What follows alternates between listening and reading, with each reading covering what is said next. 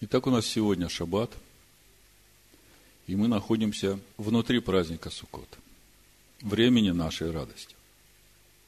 И как я говорил уже в начале, обычно в шаббаты, которые выпадают на праздники, не изучаются недельные главы Торы. Но вместе с тем мы в Торе читаем, что все эти дни праздника Суккот священники приносят жертвы за 70 народов мира. И даже в шаббат, который выпадает на дни праздника Суккот, священники продолжают приносить эти жертвы. И, конечно, нас интересует, как сегодня и сейчас мы можем исполнять эти заповеди, служить Всевышнему. Давайте прочитаем из 29 главы, из 12 стиха, несколько стихов, которые говорят о том, как происходит служение именно в эти дни в храме Всевышнего. С 12 стиха написано, «И в 15 день седьмого месяца пусть будет у вас священное собрание, никакой работы не работайте, и празднуйте праздник Аданая семь дней. И приносите всесожжение, жертву приятно благоухание Адонаю. Я хочу обратить ваше внимание, что речь идет о жертве всесожжения. А в чем суть жертвы всесожжения? Ну, когда мы приносим жертву всесожжения за себя, то этим мы свидетельствуем, что мы посвящаем свою жизнь на служение Всевышнему без остатка. Это вы понимаете. Так вы теперь задумайтесь, что происходит в храме в эти дни. Священники приносят во всесожжение всего 70 тельцов за 70 народов. В первый день приносится 13 тельцов. Давайте прочитаем, что происходит в первый день, а потом сразу прочитаем, что происходит именно в сегодняшний день, а у нас сегодня шестой день праздника Суккот. Значит, 13 стих. «И приносите все сожжения, жертву, приятное благоухание Адонаю, 13 тельцов, двух овнов, 14 однолетних агнцев без порока, пусть будут они». Ну, я здесь остановлюсь немножко, не могу не остановиться. Слушайте, что здесь происходит? 70 народов в мире живут каждый со своими богами, а священники Всевышнего все это время приносят во всесожжение. Телец – это образ каждого народа, его сущность, его душа. И священники берут и эту душу каждого народа, ну, все 70 народов. Конечно, сейчас больше народов, но большая часть народов, они же как ветви вот тех пранародов, от которых населилась вся земля после того, как Всевышний остановил строительство Вавилонской башни. Так вот, священники берут и приносят э, сущность, как бы души этих народов во всесожжение Всевышнему. То есть, хочет он или не хочет, заповедь Всевышнего приносить жертву всесожжения за все народы. И это происходит в праздник Суккот. То есть, уже глядя на эту заповедь, можно сказать, хотят народы или не хотят. Наступит такое время, когда они все будут служить Всевышнему. Это так же, как мы празднуем праздник в субботу, и этим своим празднованием, своей верой, мы свидетельствуем, что наступит это время на земле, когда будет Царство Всевышнего в седьмой день, на земле, как и на небе. И вот тут вот вместе с этим принесением во всесожжение этих тельцов, смотрите, что еще приносится в жертву. И при них приношение хлебное, пшеничной муки. И мы уже знаем суть хлебного приношения. Это слово. Слово, которое надо мелко размолоть из тонкой пшеничной муки. А дальше читаем, смешанной с елеем. А суть елея – это уже откровение, это уже та премудрость, которая течет из э, учения, которое дал нам Всевышний через Маше, и учение, которое Иешуа дает сам и через э, своих учеников, как разъяснение этого учения. То есть суть две маслины, из которых течет это премудрость, это золото, в эту чашу, которая суть э, сердца наши. Это мы по Захарии 4 главе сейчас говорим. И мы видим, что потом из этой чаши начинает течь елей, семь светильников, суть – полнота Духа Всевышнего. И каждый из нас этот светильник, и то же самое священники делают в эти дни за все народы. Три десятых части эфы на каждого из тринадцати тельцов, две десятых части эфы на каждого из духовнов, и по десятой части эфы на каждого из четырнадцати акцев, и одного козла в жертву за грех. А с козлом в жертву за грех у нас вообще вопросов нет. У нас есть совершенная жертва за грех. Это кто? Слушайте, очень важно, чтобы вы понимали – что жертва за грех – это Иешуа. И эта жертва за грех принесена именно для того, чтобы Машиах, суть Слова Всевышнего, мог жить во всяком принимающем эту искупительную жертву. Помните, Иешуа своим ученикам уже, когда приближались дни его ухода из этого мира, он говорит, да поймите, мне надо уйти от вас – Потому что если я не уйду, то не придет утешитель, дух истины, которого я пошлю. И говорит, вы не расстраивайтесь, я уйду, но потом приду и буду с вами. И у них недоумение. Мы сейчас Иоанна читаем, да? Как это так? Он уйдет, придет, не поймем, что он говорит. Так уйдет или не уйдет? Не понимаем, что говорит. Так вот, с козлом жертву за грех понятно – но надо еще понимать, что эта жертва за грех принесена именно для того, чтобы Машех, который суть Слова Всевышнего, стал жить в принимающем эту жертву. И это сверх всесожжения постоянного и хлебного приношения его и возлияния его. Ну, а всесожжение постоянное и хлебное приношение и возлияние его – это то, что священники делают каждый без этого вообще невозможно служение священника Всевышнему, если у него нет посвящения Всевышнему. А вот возлияние мы видим здесь во множественном числе, хотя мы знаем, что в обычные дни, кроме праздника Суккот, возливается на эти жертвы вино. И суть вина мы тоже уже знаем. Это плод виноградной лозы. Это уже вот то свидетельство познанного Машеха. Это уже те плоды, с которыми мы пришли на праздник. Я, слушая сегодня ваши свидетельства, да, и в первый день праздника Суккот, мое сердце переполнялось благодарностью Всевышнему вот за ту работу, которую Он совершает в каждом из вас. Это действительно приносило и мне, и брату Науму огромную радость и удовлетворение – реально видно, как идет процесс духовного роста каждого из вас из года в год. Из веры в веру, из силы в силу, из славы в славу. И порой кажется, что ничего не происходит, а по итогу смотришь, оглядываешься назад и понимаешь, что ты уже другой. И скоро мы начнем читать книгу Берешит и смотреть на путь Авраама, и мы уже лучше начнем понимать, где, в какой момент вдруг наш праотец Авраам стал праведным. Вроде бы смотришь, э, одна неудача за другой, а вместе с тем смотришь, отец меняет ему его веру в праведность. А потом уже называет другом. Когда все это произошло? Вот сейчас мы начинаем понимать, как это все работает. Хорошо. Значит, это в первый день приносили 13 тельцов, потом во второй 12, Сегодня у нас шестой день праздника Суккот, и мы читаем 29 стих. Бамидбар, 29 глава, я говорил, легко запомнить, 29-29.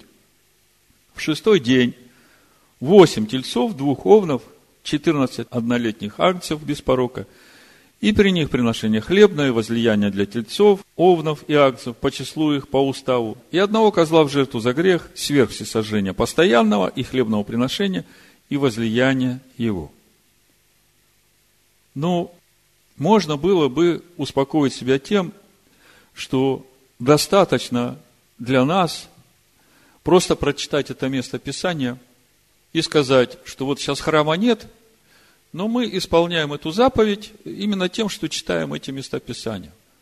Но поскольку мы понимаем, что храм есть, и этот храм в каждом из нас, и мы священники в этом храме, и нам очень важно понимать, как мы в эти дни можем исполнять вот эти заповеди, которые дал Всевышний своему народу, чтобы реально исполнять все эти заповеди в этом своем внутреннем храме. А по сути, это же не только во внутреннем храме, а это же то служение, которое Машех проводит сейчас в истинной скине, которая суть скиния Всевышнего с человеками, которую Он созидает. И вы знаете, когда я смотрю на то служение, которое доверил нам Всевышний, суть которого проповедь истинного Машеха Иешуа во свидетельство народам, то я вдруг увидел, что это очень похоже на то, что делают священники в эти дни праздника Суккот в храме, принося за каждый народ вот эти жертвы всесожжения. По сути, священники, принося эти жертвы, этих 70 тельцов, они своей верой свидетельствуют, что наступит такое время, что эти народы признают власть Всевышнего и начнут служить Ему всем сердцем, прославляя Его. И в итоге получается, что беря вот этого тельца, принося его в жертву, возливая кровь этого тельца на жертвенник, и потом всего полностью возлагая на огонь жертвенника – в духовном мире что происходит? Что чувствуют народы вот в этот момент, когда их сущность возлагают на жертвенник, а там огонь, огонь закона.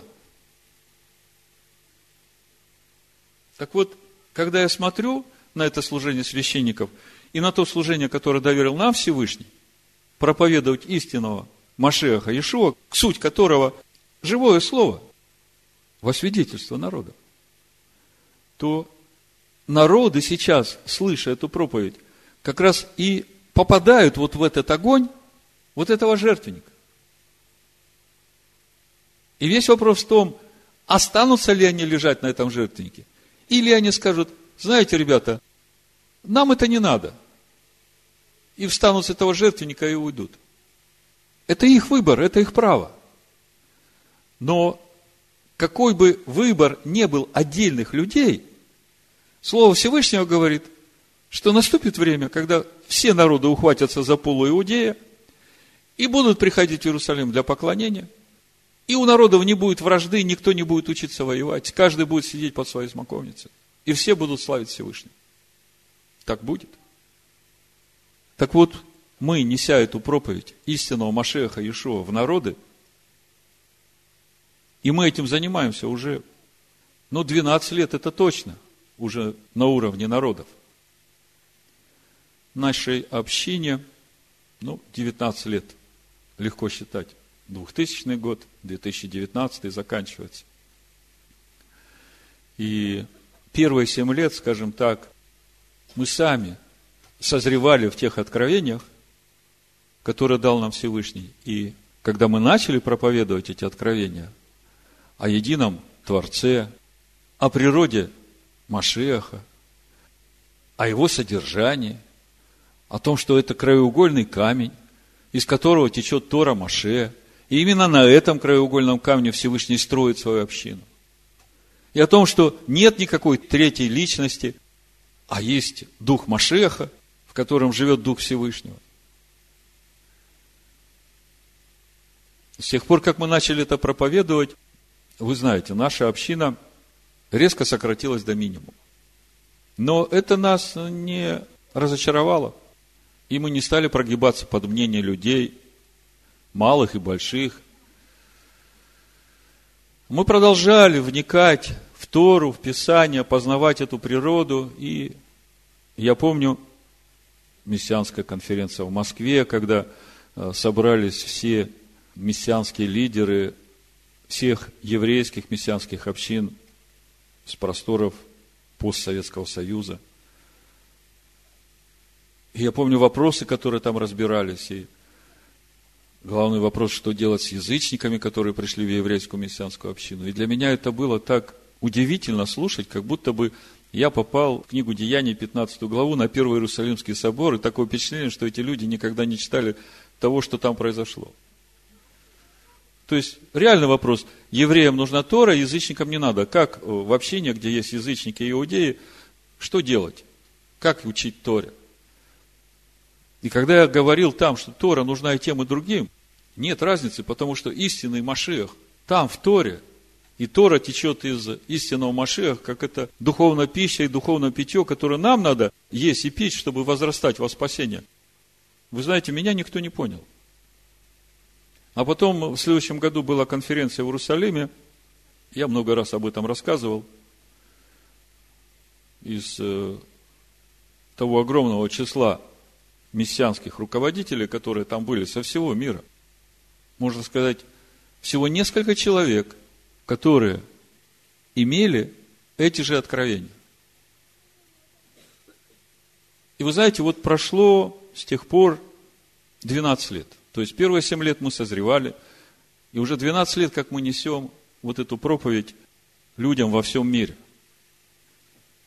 И вот э, в эти дни я в интернете встречал тех людей, с которыми я был на мессианской конференции, там, в Иерусалиме. Тех людей, которые говорили, что язычникам Тора не нужна. Они сегодня уже проповедуют Тору. Конечно, еще с триединым Богом там проблемы, но я верю, что если они искренне будут следовать учению Торы, то Всевышний им откроет это. И радует то, что они начинают видеть, что нет другого пути – есть только один путь – познание истинного Машеха Ишуа, суть которого – краеугольный камень, из которого течет эта духовная пища и духовное питье, которое нам нужно есть и пить, чтобы возрастать во спасении. Поэтому во исполнение заповеди Всевышнего в праздник Суккот приносить жертвы всесожжения за все народы, давайте помолимся все вместе, чтобы Всевышний открыл природу краеугольного камня – на котором утверждается община Всевышнего, всем, кто хочет творить Его волю. Отче, мы молимся Тебе сегодня Вы меня Машеха Иешуа за всех пастырей и их овец, всех принявших верой искупительную жертву Иешуа. Просим Тебя, открой им истинного Машеха Иешуа, тот последующий духовный камень, из которого течет Тора Маше.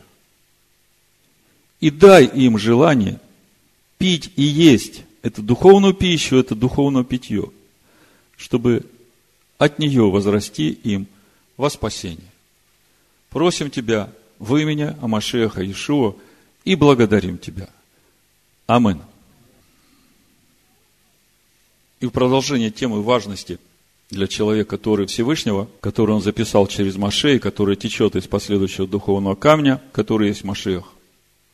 Хочу поделиться с вами некоторыми мыслями в отношении книги Экклезиаста. Как вы вообще относитесь к книге Экклезиаста? Это радостная книга или печальная? Вас не удивило, что у нас книга Экклезиаста в календаре среди обязательного чтения в праздник Суккот, время нашей радости. И я вам скажу, что традиционно иудеи читают эту книгу на праздник Суккот, который отмечается по окончанию сбора урожая, в память о сорокалетнем странстве их предков по пустыне после исхода из Египта. То есть, весь еврейский народ в праздник Суккот время нашей радости, читают книгу Экклезиаста. Не знаю, как вы, но для меня долгое время книга Экклезиаста была такой мрачной, депрессивной книгой из всех, которые есть в Писаниях. Я ее не понимал. И вот всю эту неделю меня этот вопрос не оставлял в покое. Я думаю, как так? Чего вдруг? Вот в праздник Суккот, когда надо все время радоваться, нам надо читать эту книгу. Я понимаю, что если я не нахожу в ней вот этой радости и света, то значит я вообще ее не понимаю. И для меня было архиважно, я молился, чтобы Всевышний мне показал. В чем суть этой книги? Что Всевышний хочет нам сказать через эту книгу? И вот я сегодня хочу поделиться с вами тем, что Всевышний мне показал. Вообще, я прочитал много комментариев на книгу Экклезиаст. Несколько переводов перечитал, и латышский, и русский, и восточно-смысловой. И, и в оригинале смотрел, и комментарии смотрел. И знаете, я вам скажу, что если говорить о комментариях, то сколько людей пытались комментировать книгу Экклезиаста, то у каждого из них свой экклезиаст. У каждого свое понимание книги Экклезиаста. И я молюсь, говорю, отче, мне не надо человеческие понимания. Я хочу понять, что ты хочешь нам сказать через эту книгу. Где здесь этот источник радости? Я хочу радоваться, читая книгу Экклезиаста. Но чтобы радоваться, должен же понять, кто говорит, и что говорит, и зачем говорит.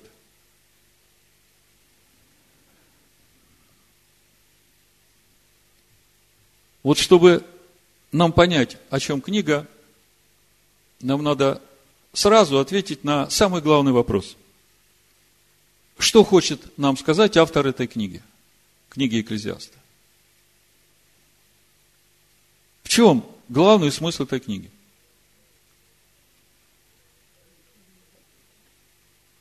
Знаете, ответ я увидел во второй главе книги Экклезиаста, в третьем стихе, но этот ответ мне реально проговорил, когда я читал в восточно-смысловом переводе, потому что там очень ясно и просто это сказано. Как бы дошло. Поэтому я сегодня буду в нескольких местах опираться именно на этот перевод, потому что он как-то мне легко говорил.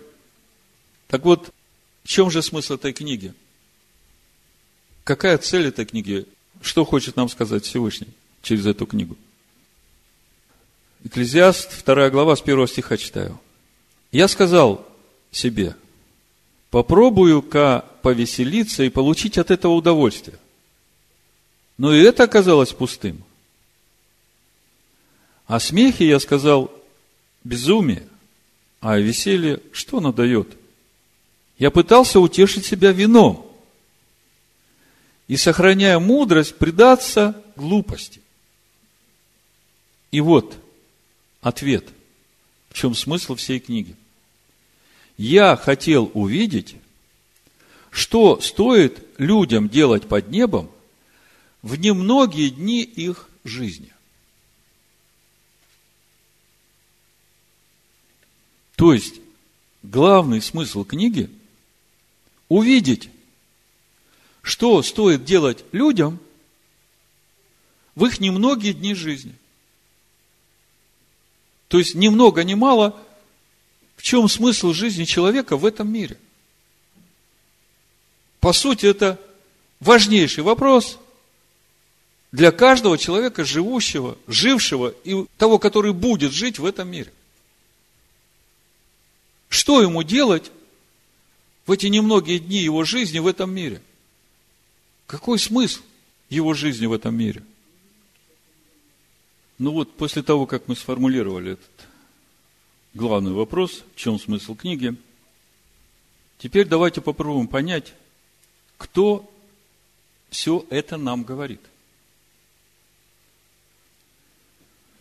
В книге Экклезиаста, в первой главе, в первом стихе мы читаем слова Экклезиаста, сына Давидова, царя в Иерусалиме.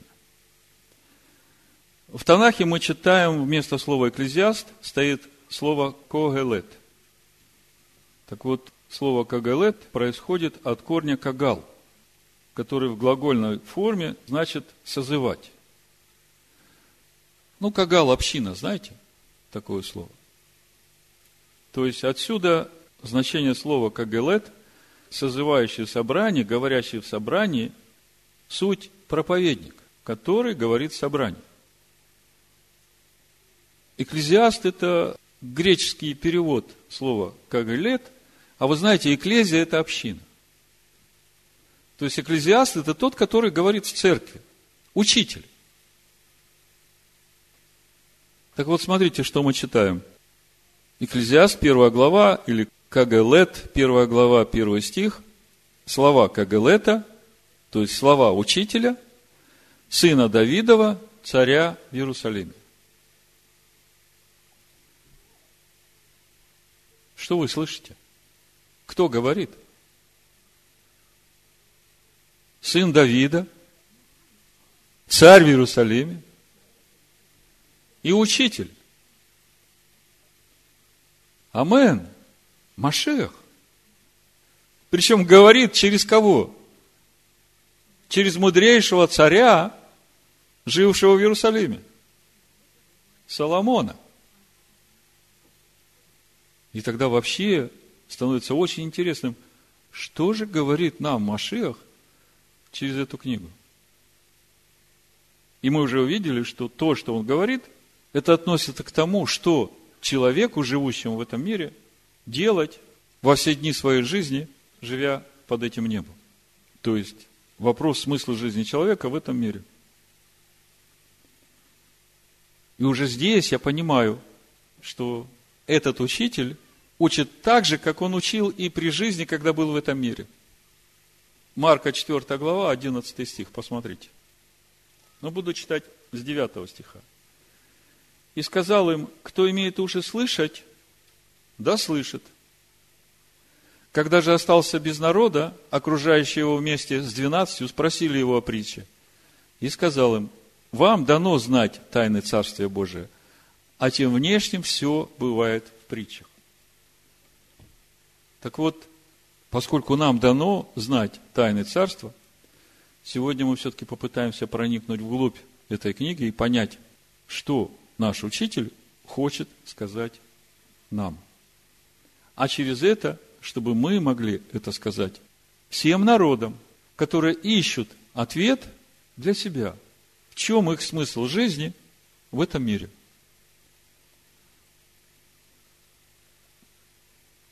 Давайте теперь попробуем понять, что говорит нам наш учитель. Почему мы раньше, читая эту книгу, не могли проникнуть ее суть и не увидеть тот источник радости, который течет из этой книги. Итак, все содержание книги Экклезиаста, книги Кавелет, служит как бы ответом на вопрос, в чем смысл жизни человека на земле – и вот несколько мест Писания из книги Кагалет, которые говорят об этом. Экклезиаст, 1 глава, 3 стих. Что польза человеку от всех трудов его, которыми трудится он под солнцем? Вопрос. Каждый человек задается этим вопросом. Третья глава, 9 стих. Что польза работающему от того, над чем он трудится? Опять вопрос. Пятая глава, 15 стих. «Ибо тяжкий недуг, каким пришел, он таким и отходит. Какая же польза ему, что он трудился на ветер?» Опять вопрос. Шестая глава, 11 стих. Много таких вещей, которые умножают суету. Что же для человека лучше? Вопрос. И в итоге 12 глава, 8 стих, как бы конечный итог всей книги, то, с чего она начинается и чем она заканчивается. Суета-сует, сказал Экклезиаст. Все суета. Вот это слово суета на иврите гевель. И гевель, это вот, знаете, когда ты приходишь с работы, работал, работал, и ты увидел, что все, что ты делал, оно не имеет смысла. И ты приходишь домой, так, без сил сел, и так, все. Вот это Гевель. Другими словами, и начало, и конец книги говорят, что все суета. И это значит, что нет смысла жизни человеку в этом мире. И это тот мрачный вывод, который многие из нас увидели, читая эту книгу и не сумев понять ее. А по сути, читая эту книгу, пробежали или пропустили самое главное. Самое главное из того, что хочет учитель сказать нам через эту книгу. Но прежде чем мы откроем это главное, давайте посмотрим еще на некоторые моменты, которые подробно разбирают Кагалет, и которые приводят нас к этому печальному выводу, что все суета. Имеющий ухо да слышит, говорит нам учитель. Смотрите, первая глава Экклезиаста, Каэлет, с 4 по 11 стих. Род проходит, и род приходит, а земля пребывает во веки. Восходит солнце и заходит солнце, и спешит к месту своему, где оно восходит. Идет ветер к югу и переходит к северу, кружится, кружится на ходу своем, и возвращается ветер на круги свои. Все реки текут в море, но море не переполняется. К тому месту, откуда реки текут, они возвращаются, чтобы опять течь. Все вещи в труде. Не может человек пересказать всего. Не насытится око зрением, не наполнится ухо слушанием. Что было, то и будет. И что делалось, то и будет делаться. И нет ничего нового под солнцем. Бывает нечто, о чем говорят, смотри, вот это новое. Но это уже было в веках бывших прежде нас. Нет памяти о прежнем, да и о том, что будет, не останется памяти у тех, которые будут после. О чем говорит это место Писания?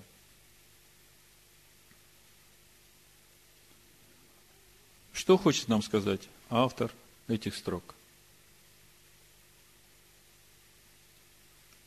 Все, что есть в мире, все движется по кругу.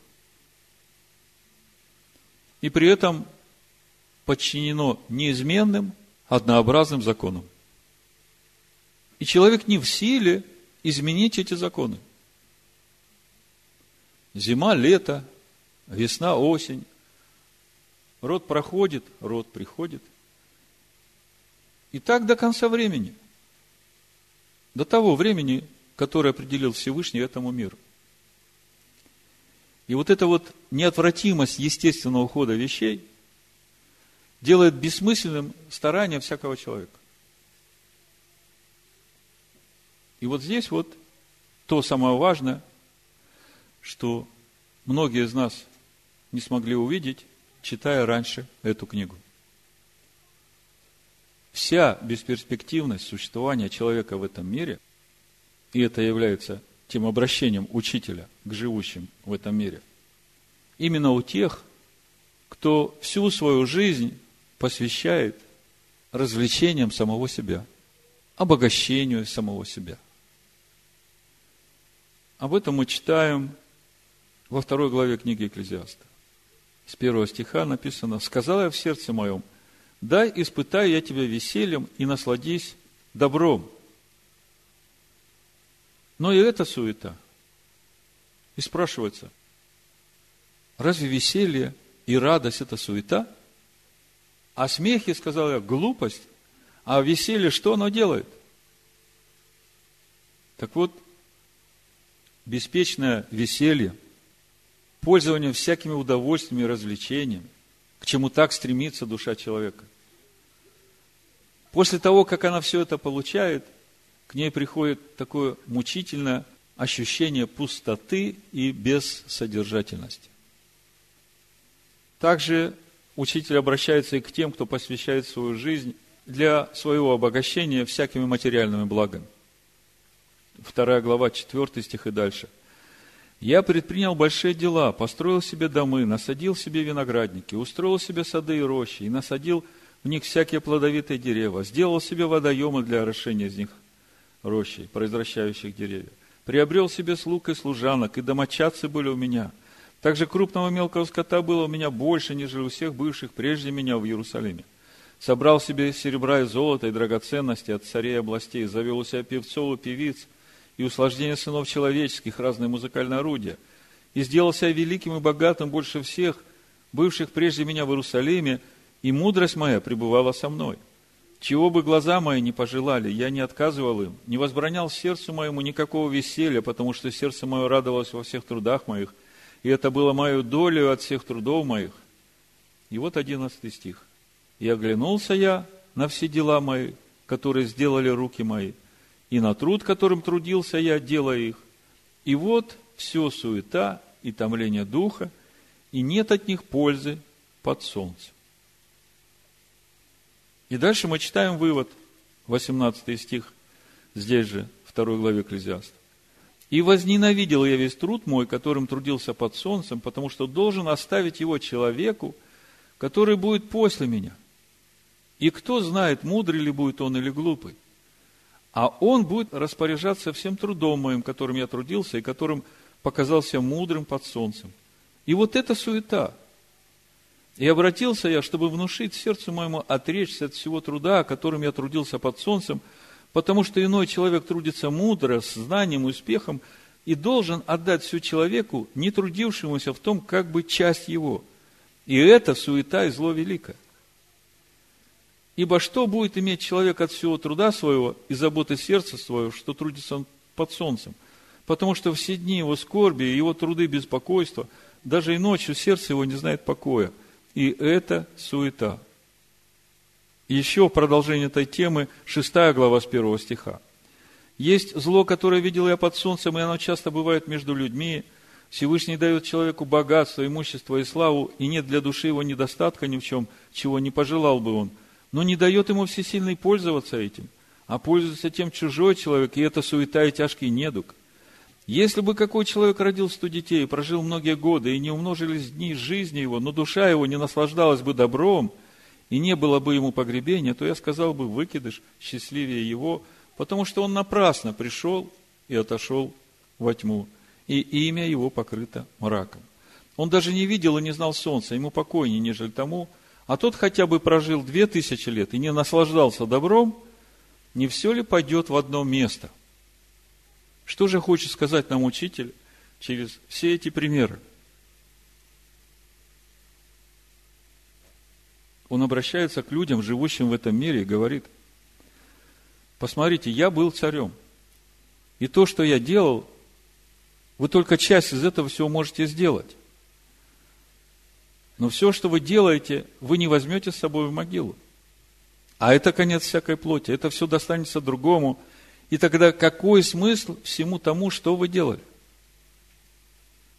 Но если мы вернемся во вторую главу и почитаем, чем заканчивается эта глава, то именно здесь открывается истинный смысл и истинный свет того учения, которое учитель хочет дать нам через свою книгу Кагалет, Экклезиаст.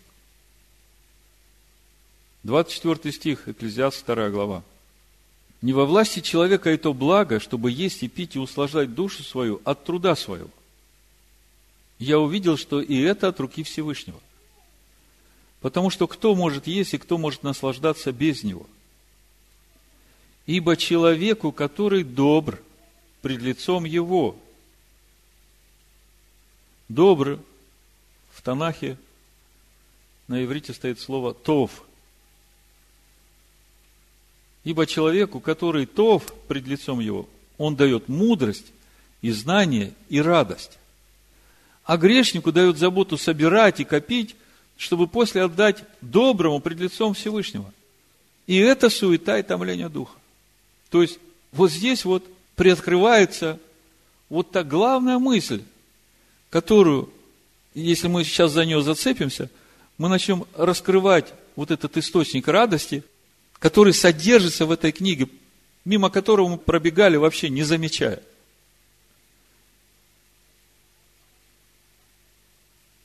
Кто человек, который добр, который тов пред лицом Всевышнего? Как вы думаете? Тот, который исполняет его волю. А теперь попробуйте все сложить, о чем мы говорили. Смотрите, оказывается, в мире есть два вида людей. Одни, которые всю свою жизнь посвящают для того, чтобы удовлетворять самого себя, развлечениями, богатствами, властью, достижением. И учитель говорит ему, ты всего этого достигнешь. Но ты с собой это ничего не возьмешь. Все это останется кому-то другому. Мы дошли до самого интересного места. Смотрите, есть в мире два вида людей. Одни, которые трудятся для себя. И в итоге получается их жизнь бессмысленна, потому что когда они уходят из этого мира, все то, чего они достигли, оно либо пропадает, либо достается кому-то другому, и он ничего из этого с собой унести не может. И те радости, к которым он стремится, и получает. Когда он все это получает, это опустошает его душу. Он после тех развлечений, которые он может себе позволить, когда он остается один на один с собой, он чувствует большое опустошение в своей душе. Радости от того, что он все это получил, это ему не принесло. И он начинает думать, а вообще в чем же смысл моей жизни? Ради чего я вот работаю день и ночь, не сплю, ужимаю себя во всем. Ради чего все это? И вместе с тем, тут же во второй главе учитель говорит, а другое дело добрый пред лицом Всевышнего. Потому что этому доброму Всевышний дает и знание, и мудрость, и радость. И от всего, что он делает, он получает огромное наслаждение – Другими словами, этому доброму, пред лицом Всевышнего, который живет по западям Всевышнего, имеет смысл трудиться. Потому что у него будет из чего уделять нуждающимся. Будет чем делиться с другими. А через это он будет являть самого Творца в этом мире. Вот как Всевышний дает дождь и злым, и добрым, и светит в этом мире всем. Понимаете, природа Всевышнего давать. И вот когда человек добр пред лицом Всевышнего, он обретает эту природу даятеля. И именно в этом его богатство. Понимаете, чем больше есть у него что дать, он, делая это, через это обретает огромную радость внутри. Но это же не все. Когда он уходит уже из этого мира, да, тело, прах в прах и уйдет. Но душа, когда придет, она там собрала для себя огромное богатство. Вот все, что она смогла дать в этом мире своим детям, своим внукам, своим родным, своим братьям и сестрам, людям, которые вокруг, являя собой образ Творца, потому что это истинный образ Творца, который дает – вот это и есть та радость, и есть та награда, которую он обретет, когда придет в тот мир. Нет ничего лучше для человека, чем есть и пить и находить наслаждение в труде. Я понял, что это дает рука Всевышнего. Смотрите, можно трудиться в раздражении, угрызать себя, копить, один миллион, два миллиона, три миллиона. Вот мне надо сто миллионов, вот мне надо миллиард. И он это всеми силами делает, правдами, неправдами, собирает эти миллионы. А сколько ему самому нужно для радости? Вы знаете, чем больше начинаешь это понимать, открой свой шкаф, посмотри, сколько там у тебя всего, и что тебе из всего этого, по сути, нужно? То есть вы мысль поняли. Для того, чтобы находить наслаждение в труде, в еде, в питье, это можно только со Всевышним. И ты получаешь наслаждение от всего этого именно потому, что ты стал даятелем. Не потому, что ты все мне, мне, мне, дорогому, вот и это, вот и это, вот еще мороженое, пожалуйста, американское, и вот еще там чего-нибудь там много. Сирах так пишет, когда много разного съедаешь сразу, можешь заболеть холерой. Куда лучше простая пища. Так вот, человеку, который угоден ему, Всевышний дает мудрость, знание, счастье. А грешнику бремя собирать и копить богатство. Чтобы передать потом тому, кто угоден Всевышнему. Я вам читаю сейчас уже восточно-смысловой перевод. И вот это пустое, это погоня за ветром для этого грешника.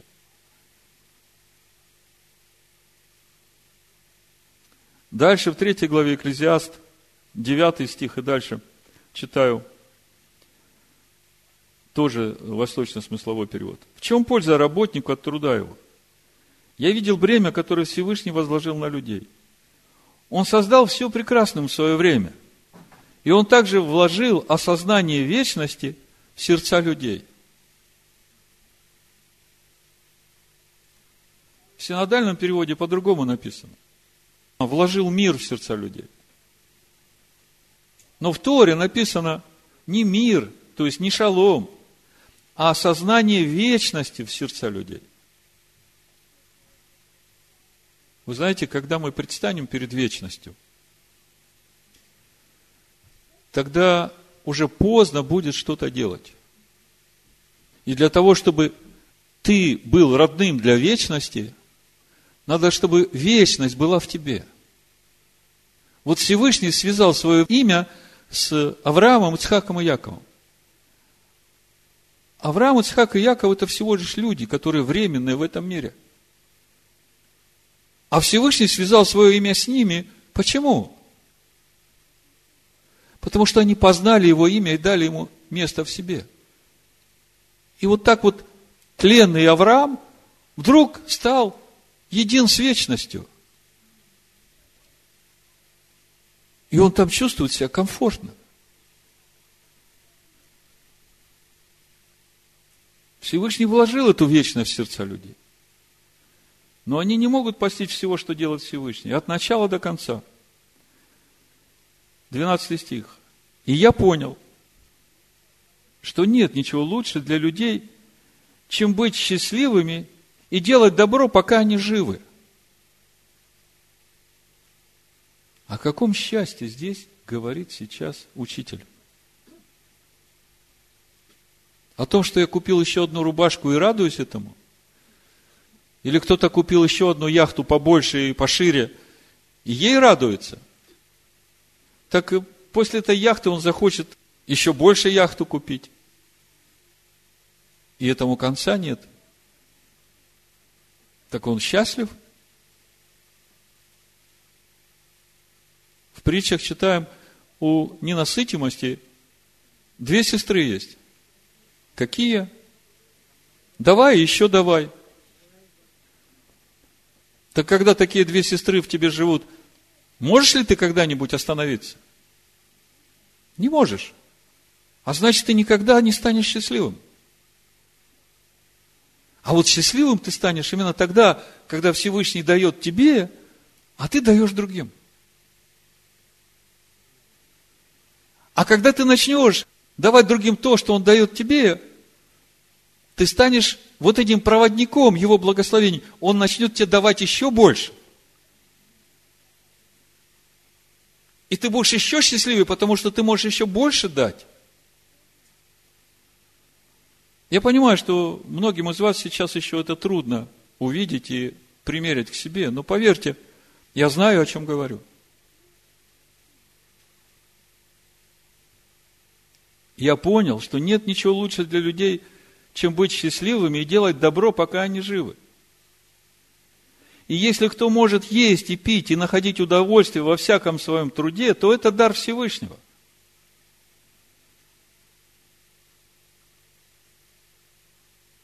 Почему одним Всевышний дает такой дар, а другим не дает?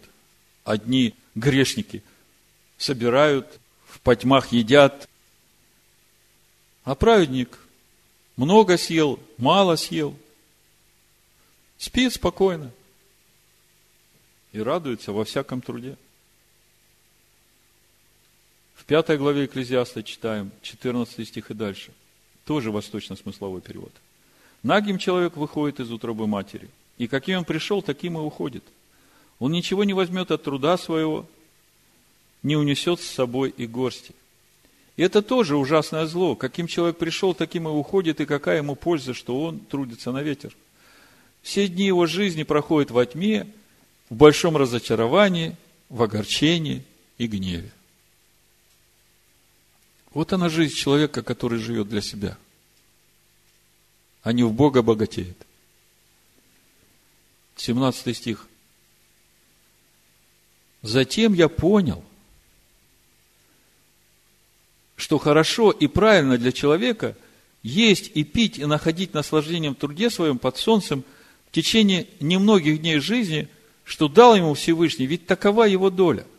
Более того, если Всевышний дает кому-либо богатство, имущество и возможность пользоваться ими, получить свою долю, видите? То есть, когда Всевышний благословляет твои дела, то это не значит, что ты должен все взять себе.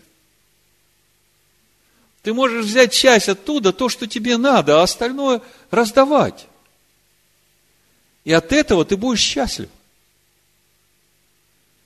От этого ты будешь наслаждаться и трудом, и тем, что ты ешь и пьешь. И это дар Всевышнего. Редко такой человек размышляет о своей жизни. То есть, Зачем я живу? Какой смысл моей жизни? Он заботится о тех, которые вокруг него, и он с радостью работает, не покладая рук. И он не раздражается от этого, потому что он знает, что это будет кормить и детей моих, и внуков моих, и родителей наших, и братьев и сестер. И от этого сердце его наполняется радостью.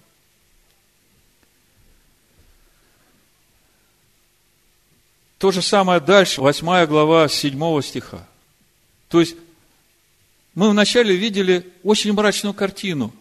Видели человека, который не видит смысла своего существования. Видели человека, который работает всю свою жизнь, зарабатывает много богатства, и потом все вдруг ему приходится передать кому-то другому, потому что с собой ничего взять не может. И он понимает, что вообще вся жизнь бессмысленна. И вдруг на фоне всего этого начинаем видеть другого человека, который трудится и радуется. Радуется тому, что он видит, что он приобретает, потому что он только часть от этого берет, а остальное благословляет всех, кто вокруг него. И от этого он испытывает огромное удовлетворение, потому что блажение давать, нежели брать. Восьмая глава, седьмой стих и дальше. И так иди и ешь с удовольствием свой хлеб, и пей вино свое с радостью в сердце, потому что Всевышнему угодны твои дела. Всегда носи свою лучшую одежду и на душе волосы благовонным маслом. Что значит всегда носи свою лучшую одежду? То есть всегда будь одет в одежды славы Всевышнего. И всегда благоухай вот этим благоуханием благодати благого духа к каждому человеку. Наслаждайся жизнью со своей женой, которую ты любишь. Во все дни твоей пустой жизни, что дал тебе Всевышний под солнцем. Ведь такова твоя доля в жизни и в труде твоем под солнцем. Все, что ты в силах делать, делай. Слышите? Только что стоял вопрос, какой смысл трудиться? И вдруг мы читаем, все, что в силах делать, делай. Потому что в мире мертвых куда придешь? Нету ни работы, ни размышления, ни знания, ни мудрости. И в конце учитель подводит общий итог для всех людей. 11 глава Кагалет, Экклезиаст, с 5 стиха. Как не знаешь путей ветра и того, как ребенок формируется в утробе матери – также не можешь постигнуть дел Всевышнего, Создателя всего. Сей семена утром, да и вечером не давай отдыха своим рукам. Снова мы видим, работай. И работа не для того, чтобы себя обогащать, а для того, чтобы было чем делиться с другими. Потому что не знаешь, что или другое будет удачнее, или то и другое будет одинаково хорошо. Сладок свет и приятно для глаз видеть солнце. Сколько бы лет не жил человек, пусть всегда веселится, но пусть помнит и о днях тьмы, ведь их будет много. Все, что случится, пустое. Веселись, юноша, пока молодой. Пусть твое сердце радуется в дни юности твоей. Следуй влечению сердца твоего и желанию глаз твоих, но знай, что за все это Всевышний приведет тебя на суд. И заканчивает учитель как бы подведением итога. Вот я вам рассказал о том, как можно жить в печали и в тоске в этом мире. И о том, как можно жить, прожив всю свою жизнь в трудах, сея семя утром, не покладая рук вечером. И несмотря на все это, быть радостным и счастливым. А вы выбирайте. Потому что если вы увидите смысл своей жизни и как все это происходит, там в середине книги мы читаем, что не мудрому достается успех, и не быстрому, но время и случай. И человек читает, думает, я помню, сам раньше читал, это значит, что мне надо в правильное время оказаться в правильном месте. Но как мне это сделать? Невозможно. А сейчас мы понимаем, что в этом мире нет ничего случайного. И время, и случай – это все от Него. И тому, кто добр, тов в глазах Его, в самое нужное время придет и дождь на то, что он посеял, и поможет тебе собрать урожай. И все, что тебе нужно, он даст. Главное, чтобы ты понимал, что все, что он дает тебе, это не только для тебя. Но если ты будешь сеять свой хлеб, отпускать его по водам, раздавать его, то по прошествии многих дней он вернется к тебе – И когда я понимаю прошествие многих дней, то я понимаю, это как раз то время, когда я приду в тот грядущий мир. И я вспоминаю этот мидраж про этого министра финансов, по-моему, это у короля Испании был еврей, министр финансов, который сказал, когда его э, король попросил сделать отчет о том, что принадлежит ему. И он привел там определенную сумму того, что ему принадлежит – король смотрит и говорит, слушай, ну я тебе сам больше подарил, чем ты здесь указал. Он говорит, вы же сказали отчет сделать о том, что мне принадлежит. Так мне принадлежит только то, что я отдал другим. И это мне принадлежит там, в том мире, куда я иду. Заканчивает экклезиаст, наш учитель, в 12 главе с 13 стиха, опять восточно-смысловой перевод. Теперь, когда уже все сказано, вот заключение. Бойся Всевышнего и заповеди, соблюдай его и повеления. Ведь только это и важно человеку. Потому что Всевышний приведет каждое дело на суд, даже то, что сокрыто, будь оно хорошим или плохим. Итак, учитель говорит нам о том, как человек искал смысл жизни в мудрости, в удовольствиях, в работе, в богатстве. Но все эти вещи оказались для него напрасны, если их не благословит сам Всевышний. Желания людей, которые они так стремятся исполнить, могут привести их к ощущению либо пустоты, либо безысходности. а могут привести к полноте и насыщению, которое дарует Всевышний. И все зависит от того, ищет ли человек воли Всевышнего. Другими словами, вся книга – это противопоставление двух образов жизни. Жизни эгоиста и жизни человека, которая устремлена к самому Всевышнему. И вот наш источник радости, который мы черпаем из этой книги, от того, что все, что мы делаем, мы делаем в единстве со Всевышним. Пусть Всевышний благословит нас этой радостью, единства с Ним в Машехе Иешуа, чтобы нам пребывать в этих облаках славы не только в дни праздника Суккота, но во все дни жизни нашей, когда мы будем трудиться и днем, и вечером, не покладая рук. И на все это будет давать нам силы Всевышний. И согревать нас будет и радовать именно то, что мы трудимся не для себя, а для того, чтобы быть благословением для всех наших близких, и дальних, кто вокруг нас, кого пошлет нам Всевышний на нашем пути. Всевышний да благословит этой радостью, которая сокрыта в книге Экклезиаста. Бешема Машеха Ишуа. Амин.